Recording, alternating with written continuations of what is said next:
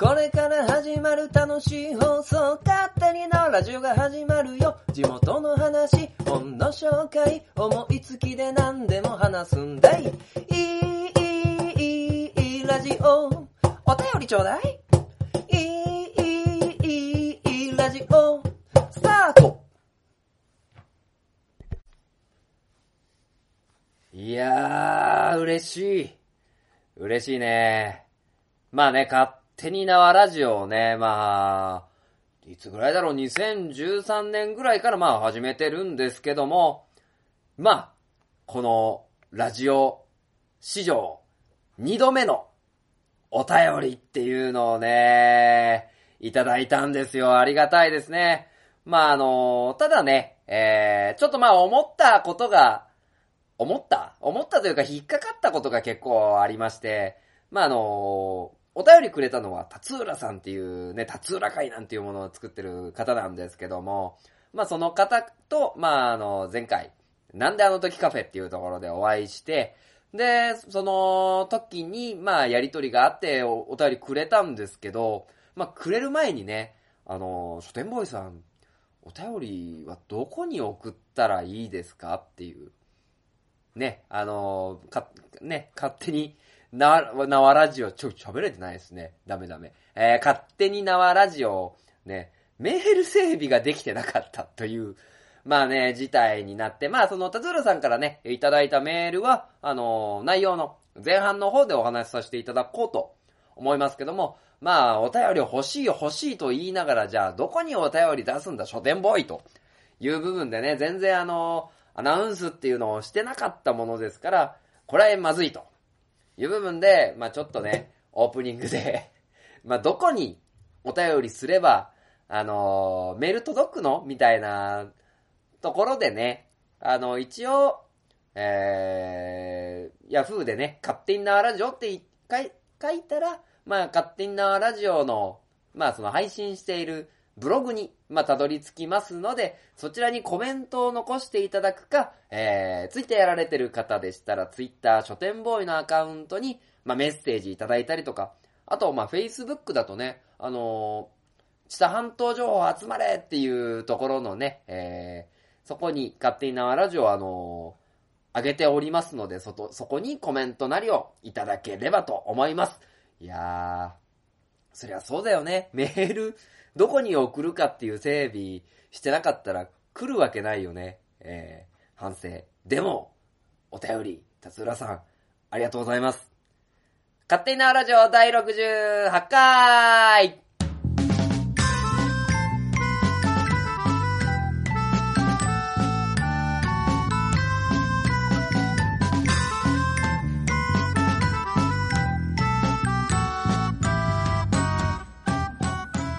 はい、ということでね、まあこういう風にお便りを、まあいただけるのは本当にね、こう、勝手に縄ラジオっていう番組をやってて、パーソナリティをやってて、まあ、とても嬉しいなと。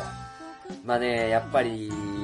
なかなかね、えー、くれる方がいないって言ったらあれ、なんかいやらしいんですけど、まあ、そんなに面白い番組やってるのかっていうことにはなるんですけども、まああの、やっぱりこう、お便りをいただくと、パーソナリティ冥利に尽きるというか、やっぱりパワーになりますね。まあなのでね、あの今回は、その、達浦さんからいただいたメールに、えー、いろいろとお話をしてこうかなという部分と、あとはですね、それと、えー、同じぐらいの時期に、東海ザーの、ね、あの、東海ザーのかっこいい、その名は東海ザーを作ってくれた、えー、ジャンボさんに、えー、と、お会いしたので、その時のお話ができればと思います。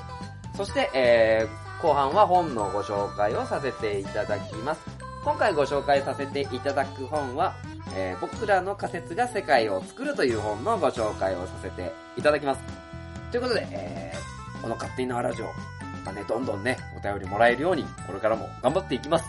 この番組は愛知県東海市に住みます書店ボーイが勝手にお送りするラジオです。スタートします。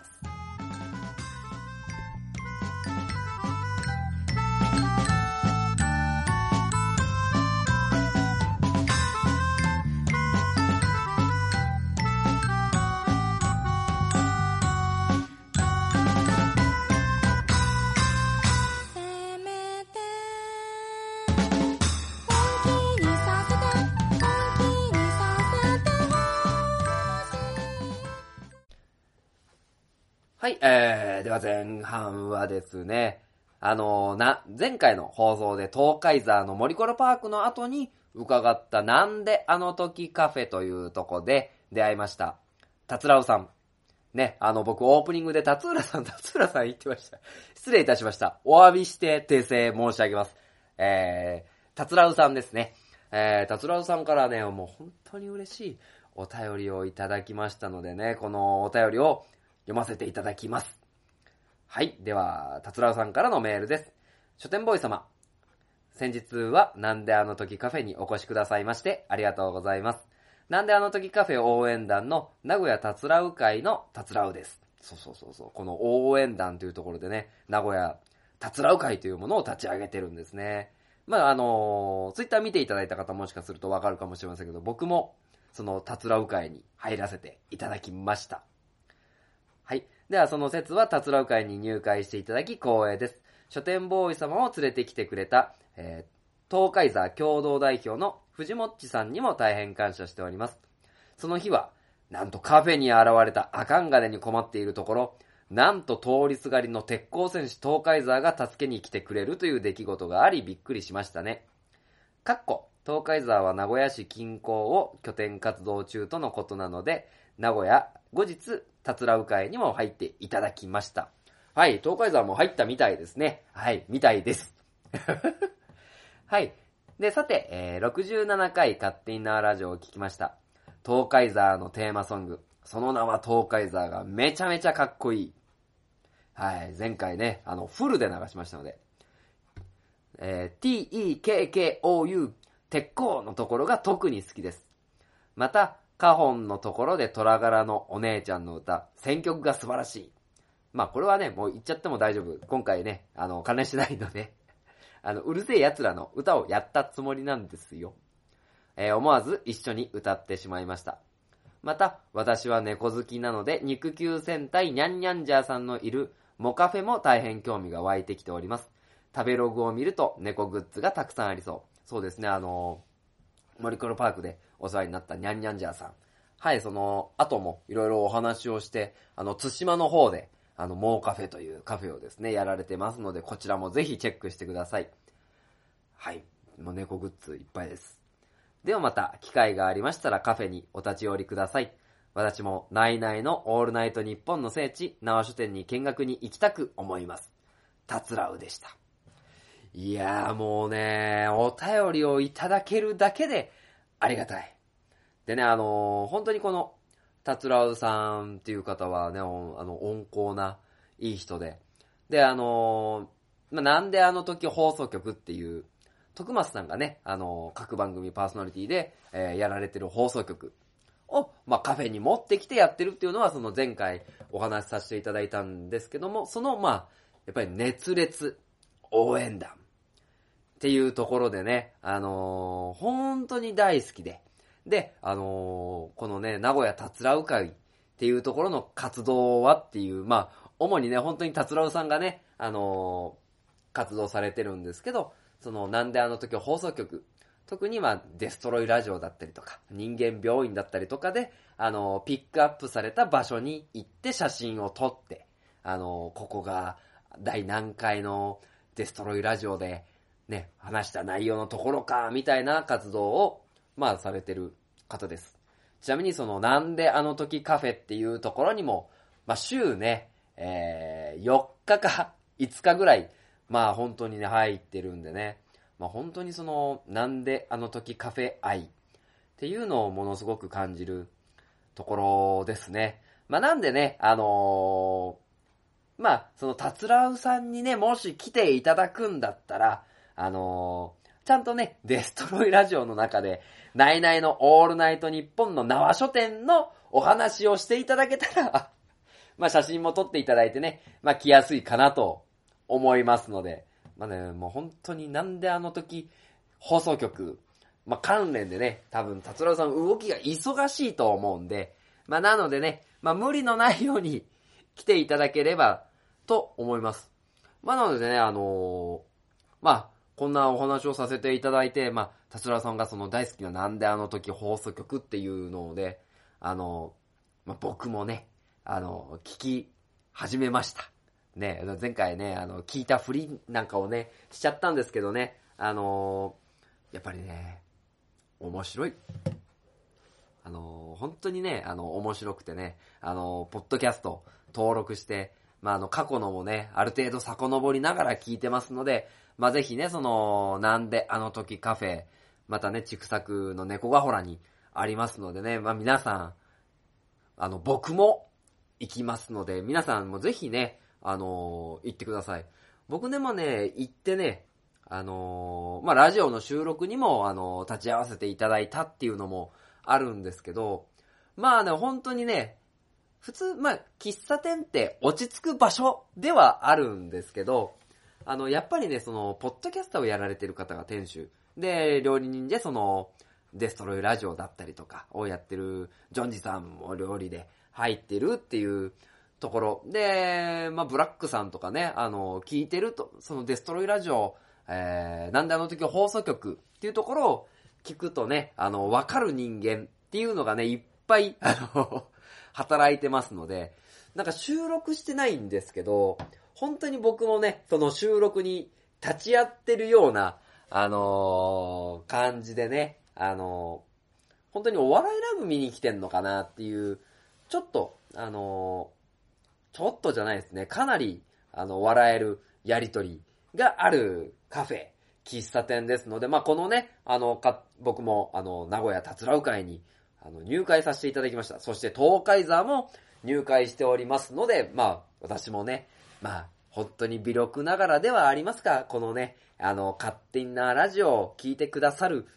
方がね、そのね、あの、なんであの時カフェに、ぜひぜひ、あの、行っていただけたらなと思ってます。あの、本当にね、料理も、僕はケーキをいただきましたけど、ケーキも美味しい、料理も美味しいですし、まあね、あのーなんだ、12階、中二部屋中二部屋にはね、あの、スーパーファミコンも これ言っていいのかな？まあ、あるんでね。あのーまあ、もし、これを聞かれてる方で近郊の方、あとはもう熱烈な、あの、勝手に縄ラジオリスナーが、ね、リスナーさん、あなたですよ、あなた。あなたですよ。もしね、あのーいれば、あのー満足すること間違いなしなので、ぜひ、なんであの時カフェに行ってください。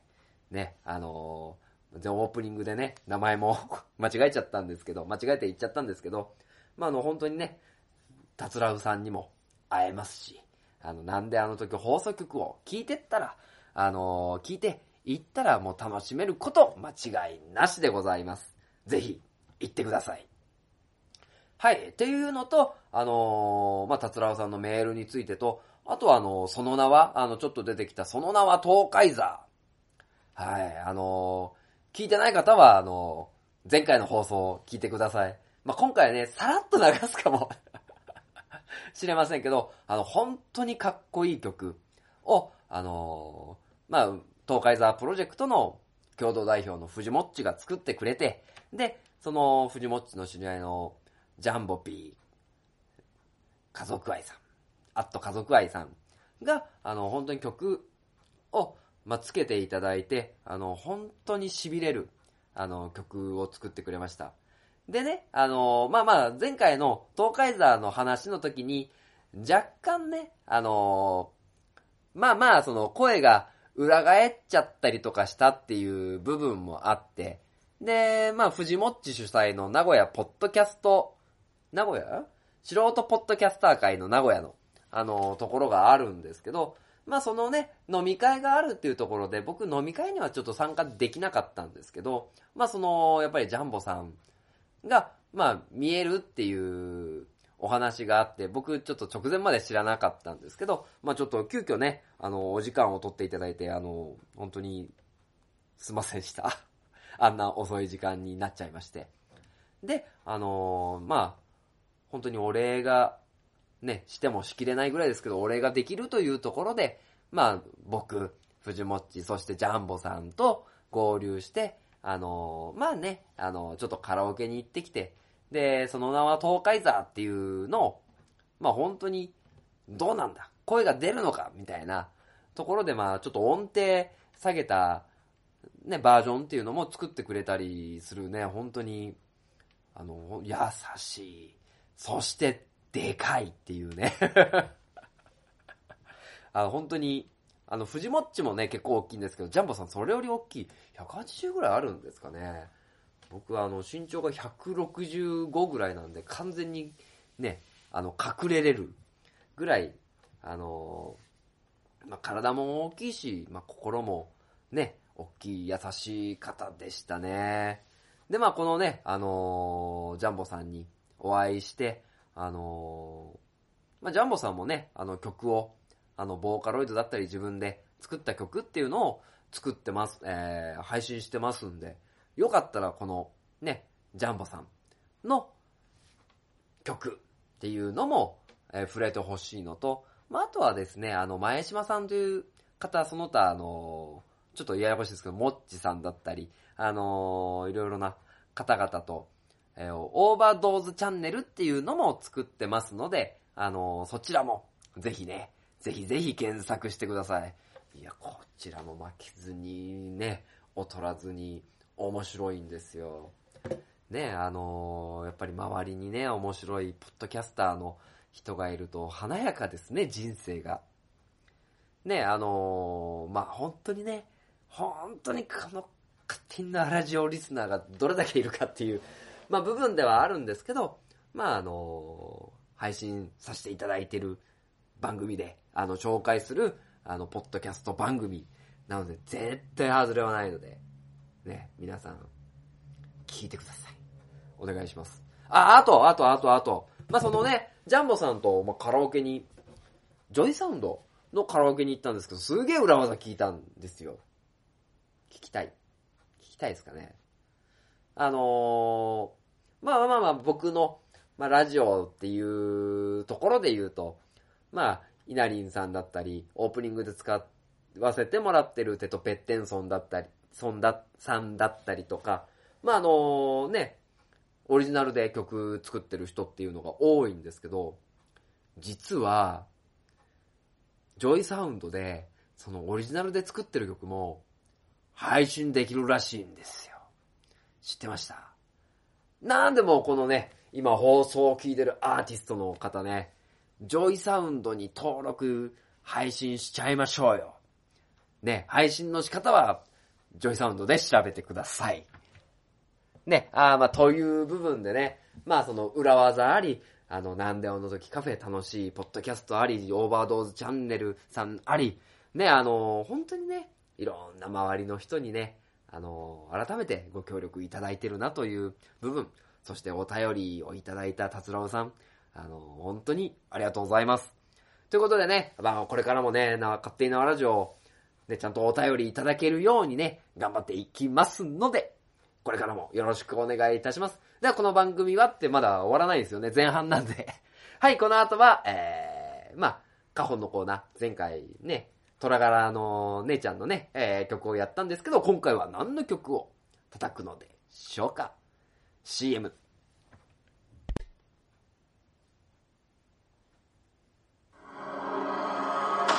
鉄の町、愛知県東海市が今、危険にさらされている。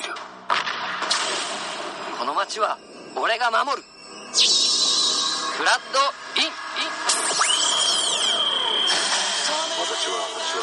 地中深くにある鉄の国アイロニアスから愛知県東海市にやってきた俺が東海座この町に新たなヒーローが誕生した。私に力を貸してほしい。共に戦おう。戦おう。鉄の絆で結ばれた戦士の戦いが今始まる。鉄鋼戦士東海座地域限定で人知れず活躍中。書店ボーイの花本が上手になりたいのコーナーというところでね、まあまああの、前半はね、まあたわいもない話というか、まあ推し、押す、押したいものの話を、まあさせてもらったわけですけども、まあそのね、なんであの時カフェに現れた、まあ、東海ザーっていうヒーローがいるんですけど、まあ、その、東海ザーの、憧れじゃないですけど、昔慣れ親しんだね、えー、ヒーロー。もう、藤子先生の、まあまあ、これね、もういつもの、まあ、なんとなくふんわりタイトル聞いてわかるだろうシリーズみたいなところでね、あのやらせていただくんですけど、まあ、ね、あのくちゅくちゅくちゅっとね、なんか物質をやると、ポンとマスクが出て、マントが出て、っていうところでね、あのその、昔な懐かしいヒーローの曲を、えやりたいと思います。ティティティティティティティティティティティティティティティティティみたいな感じのので、えーやらせていただきます。まあ、ふんわりタイトルわかるだろうシリーズ、ふんまん。というところで、スタート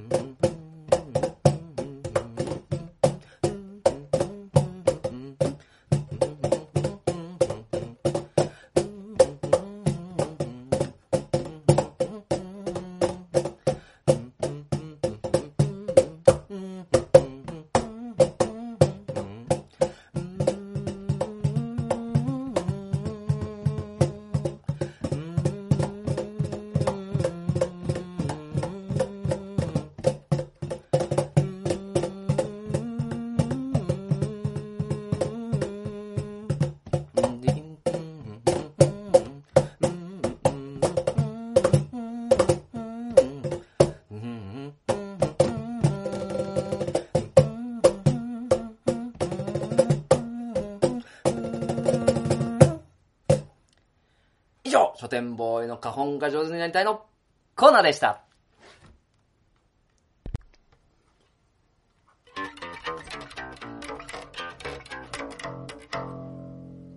勝手なラジオ。はい、えー、まあ今回はね、えー、ピーマン、プーマン、ペーマンという、あー、この花本はジョイサウンドで流せねえだろうなはい。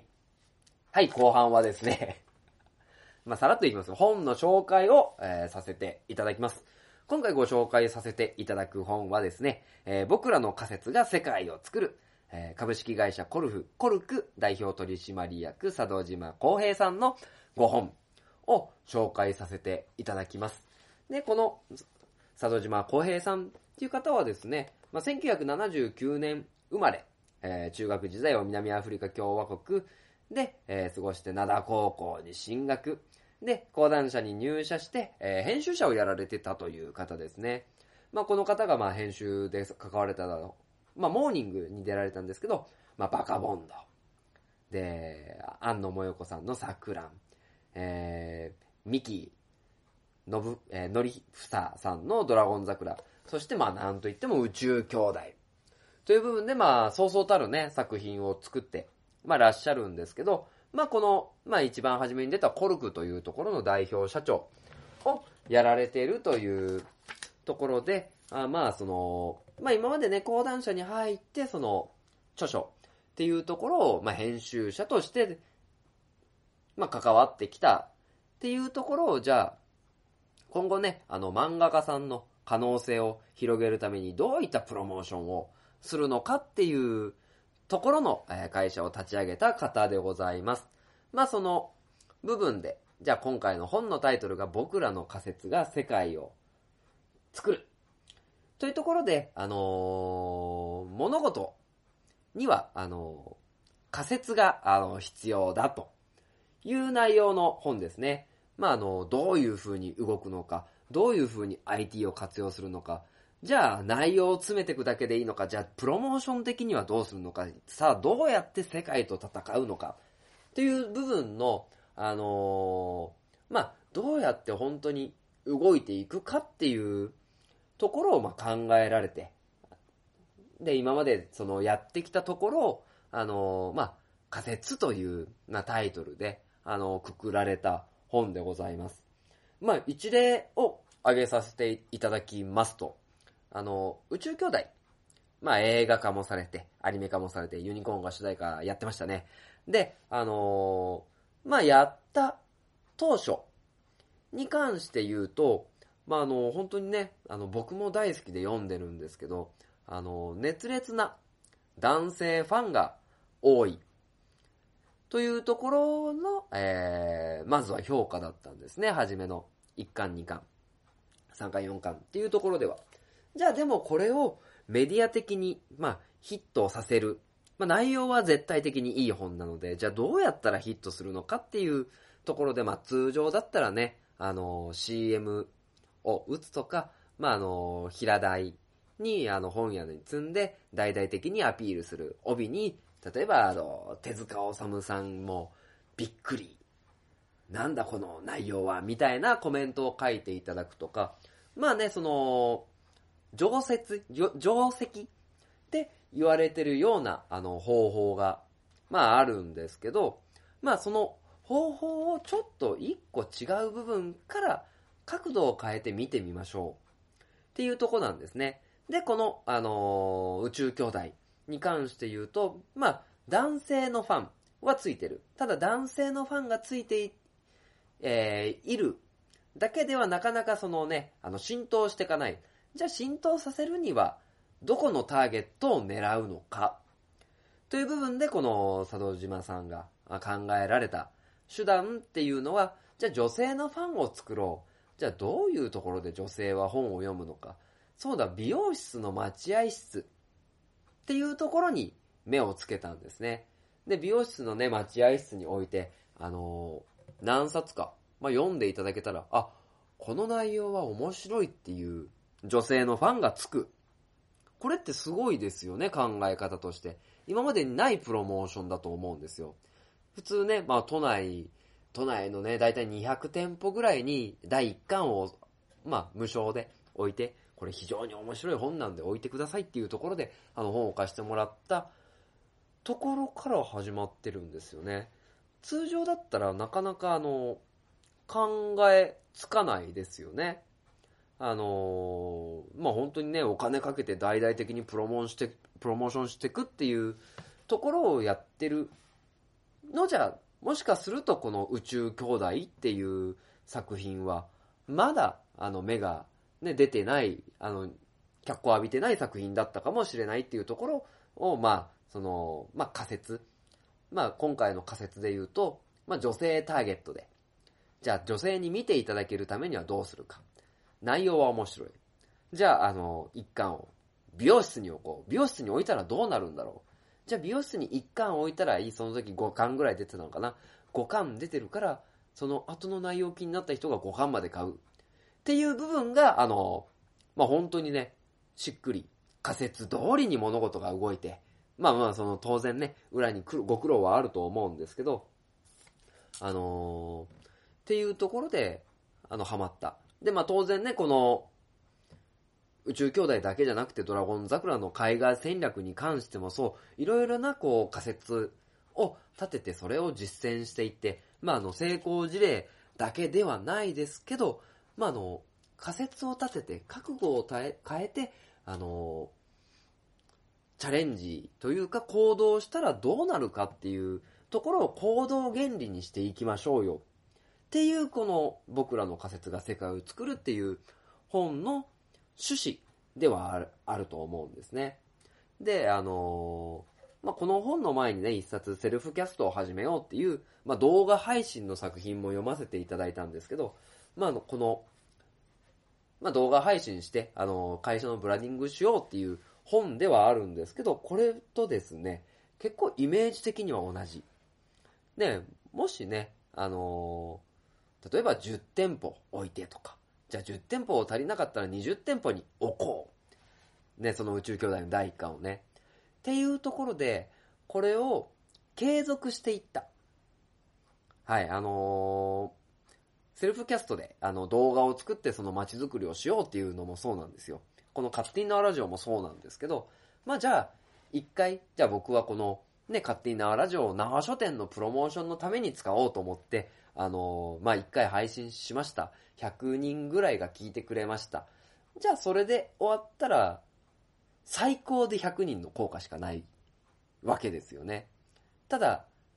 動画配信の世界っていうのは、まあ、よくてね、1回2回の配信なんて1人か2人、3人ぐらいしか聞いてくれないわけですよ。ただ、これを形にしていくのは、じゃあその、チャンネル数、動画配信数を10、20、30と増えて、増やしていくことによって、どんどんどんどん過去のものにも脚光が当たるし、新しいものに注目する人にも見られる。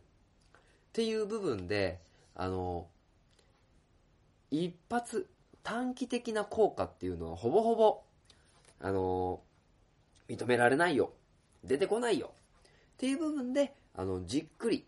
そして、あの、仮説を立てて、物事を当てていこう。というところが、あのー物事を推し進めることに、まあ、重要なの、重要な論点であるものですから、まあ、なのでね、その何か、あの、起こしたい。ね、まあ僕、前々回、毎回ですね、あの、やりすぎぐらいがちょうどいいっていう言葉を使ってますけど、まあ、1回、2回、3回、ね、あの、効果出ない。じゃあこういう仮説を立てた、失敗した。じゃあ次はこういう仮説を立ててみよう。っていう、そのね、あの、失敗は、つきものな、あの、物事が多い。まあね、あの、行動する、いきなり行動して成果が出る人なんてほとんどいない。から、どんどんチャレンジしていきましょうっていう、あの、内容の本だと僕は見ました。なのでね、何か今考えている。で、やってるけど、まだまだあの、あれが、なんかね、成果が出ないなっていうことをね、まあ、思ってる方ももしかすると、まあ、いるかもしれませんが、まあ、あのね、まあ、その、えーやってる物事に対して、まあ、継続性だったりとか、あとはもう仮説を立ててそこに突き進んで、まあ、行くようなね、あの感じでやってほしいなと。ね、あの宇宙兄弟の名言の中でも、本気の失敗。自分を成長させるのは本気の失敗だけだよっていうね、言葉があったんで、まあね、あの、僕が滑るっていうのは、ある種本気の失敗なんですけど。ああと、達郎さんはね、本気で間違えちゃいました。けど、まあね、あのそういう前に進ましてくれるっていう部分を、この一冊からぜひ読み取っていただけたらなと思います。まあね、ちょっとね、熱くなっちゃいましたね。という部分で、えー、今回ご紹介させていただいた本は僕らの仮説が世界を作る里島康平さんのご著書でした。ぜひ読んでみてください。というところで、エンディングです。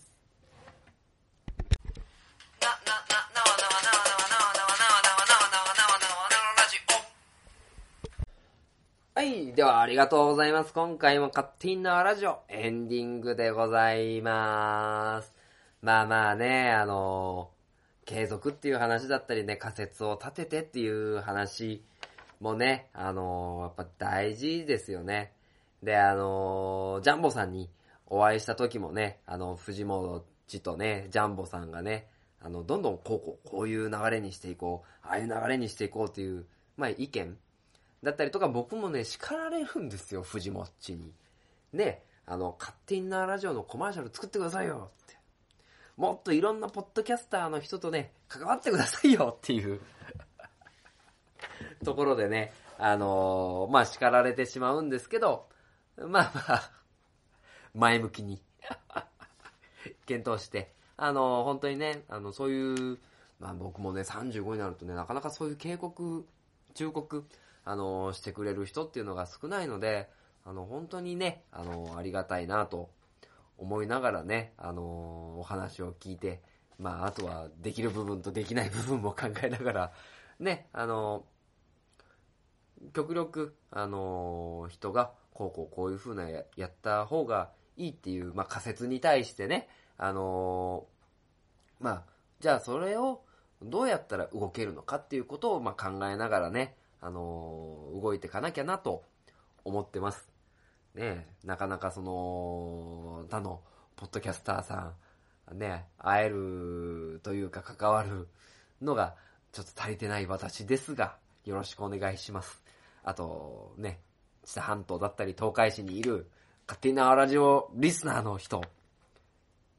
Facebook、知多半島イベント情報、Twitter、Twitter 書店ボーイ、あとネットで勝手に縄ラジオっていうのを調べていただければ、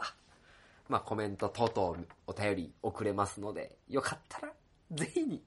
まあまあね、あの、全然こちらから出しておかないでね、お便りだけくれっていうのは若干微妙なんでね、あの、これからもね、あの、そういう風なことを絡んでいきたいな、お便りを送りたいなという、ね、思われるような番組を、まあ、作っていきたいと思います。はい、えー、ということでね、今回も知多半島情報を伝えていきましょう。という部分でね、えー、まず、アグイ町で言うと、えー、8月31日までの応募で、アグイ町の多目的ホール、名前を募集してます。という部分でね、まあ、もしかするとね、あのー勝手に縄ラジオホールみたいなのができるかも しれませんので、まあ、皆さんぜひ送ってみてください。えー、そしてですね、6月4日から6月19日、時間は9時から16時4時ですね、えー、花勝美園の一般公開が行われております。えー、そして、えー、平家ボタルの鑑賞会6月8日から7月3日まで、えー、白沢グランド西、えー、休校地、休校店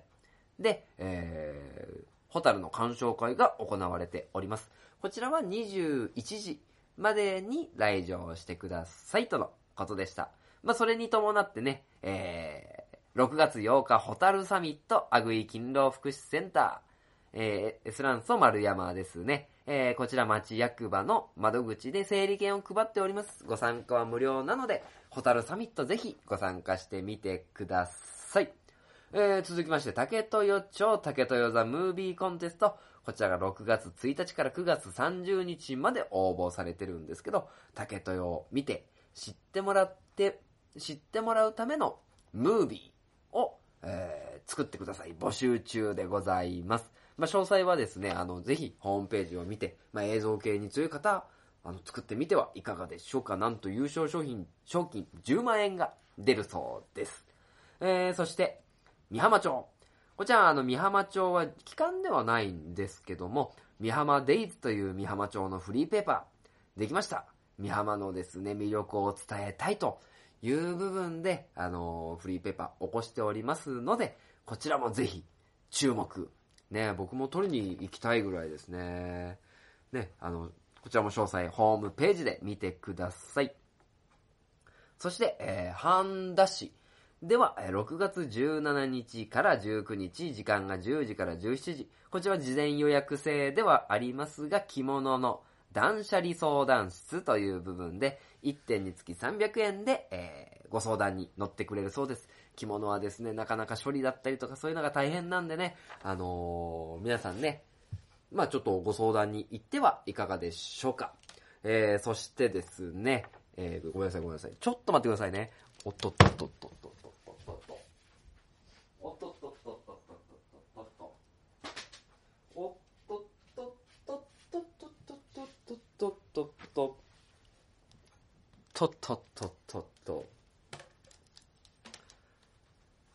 おっとっとっとっとっと。ごめんなさいね。本当にね、無駄な時間を過ごさせてね、おっとっとっとって言ってただけですね。えーっとですね、ちさ娘オーディションはい、ということでですね、えー今回ですね、え東海しゅうちゃん、大部あかねちゃん、ちたまいこちゃん、あぐいほたるちゃん、えー南ちたまりん、まりなちゃん、えー、みはまあいちゃん、ひろこうじくららちゃん、うつみの、俺が、ね、うつみおきちちゃん、僕がちゃんちゃん、ちゃんちゃん付けで呼んでるのは若干ね、あの、恥ずかしいところではありますけど、ちさ娘オーディションが行われます。あの、前回ね、結構、あの、ご卒業されたという部分で、新しい息吹を、ちさ娘に巻き込んでみませんかっていう部分と、えー地域活動と、あとはその若者の夢のコラボレーションというところで、えーオーディションをします。ね、あの、本当にね、あの、成長できるような土台が、あの、こちらにございますので、あの、ぜひね、あの、夢を持ってやられてる方、あの、声優になりたいだったりとか、そういう希望がある方っていうのは、この6月28日必着で、あの、エントリーできます。あの、詳細はですね、ホームページ見ていただきたいんですけども、まあその中でね、地域の活動をしながら、いろいろなその、まあ、芸能というか声優活動、えー芸能人活動という部分ができますので、あのね、夢持ってる方、本当にチャレンジしてみてください。いろんなところに行けてね、本当に楽しい活動をしてると思います。はい、えー、そして東海市情報ですが、6月3日から12日まで観光物産プラザで姉妹都市キャンペーン、姉妹都市フェア沖縄米沢釜石の、えー商品が並んでおります。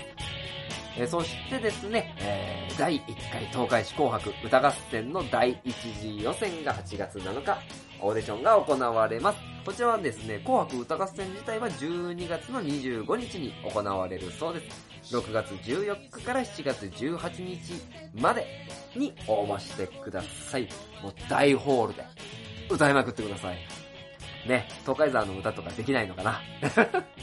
はい、そして決まりました第47回東海花火大会ということで今回は2016年8月13日土曜日に行われます。イェイ来ましたよ、花火大会ね。まあ、もう東海市の風物詩なのでぜひ皆さんね、体験してください。それに伴って、協賛企業募集中なので、6月13日までに、この度のスターマインは、何々から、イエーイみたいなね、あの、のを放送してくれますので、ね、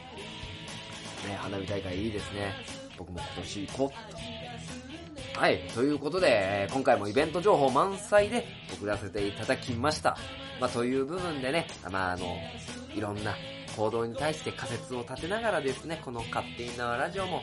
頑張っていかなきゃなと思ってますので、まあ、皆さんね、あのーいいなと思ったら、またちょっと次も聞いてください。ということで、この番組は愛知県東海市に住みます書店ボーイが勝手にお送りするラジオでした。もしかすると、ここで東海沢の曲かけた方がいいのかなっていう仮説。